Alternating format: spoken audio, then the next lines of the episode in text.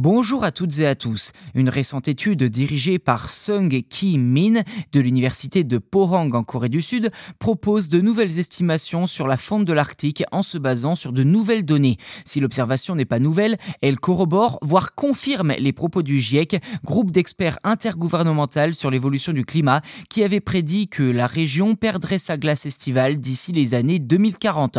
Sauf que cette nouvelle étude est encore plus pessimiste et suggère que cela pourrait se produire dix ans plus tôt, soit en 2030. Un tel impact de l'activité humaine sur la fonte des glaces sous-entend que les efforts nécessaires pour ralentir le réchauffement climatique ont peut-être été sous-estimés jusqu'à aujourd'hui. Pour Sung Ki Min, que je cite, nous devons réduire de manière plus ambitieuse les émissions de CO2 et nous préparer à nous adapter à ce réchauffement plus rapide dans l'Arctique. Fin de citation. En effet, son étude indique que même si la hausse de la température mondiale est limitée à 2 degrés, la glace estivale aura disparu d'ici 2050.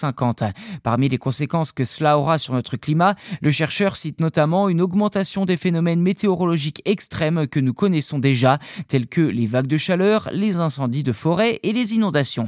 Car la fonte des glaces entraîne des modifications de courant, notamment ceux qui contribuent à réguler le climat en Amérique du Nord, en Europe et en Asie. Pour Marc Cérez, directeur du National Snow and Ice Data Center de l'Université du Colorado, je cite, Le message clé, c'est que nous perdons le contrôle de la banquise. Fin de citation. Lui et Mine partagent la même vision des choses. La planète se réchauffe beaucoup plus vite que prévu et dépasser plus de degrés Celsius aurait des conséquences encore plus catastrophiques que ce que l'on peut imaginer aujourd'hui. Voilà pour cet épisode. N'hésitez pas à vous abonner au podcast si ce n'est pas déjà fait sur votre plateforme d'écoute préférée. C'est gratuit et en plus vous serez les premiers informés lors de la sortie des futurs numéros. Et d'ailleurs, c'est un coup de boost énorme pour nous aider à continuer à produire des épisodes de bonne qualité. Merci encore pour votre soutien et à très vite.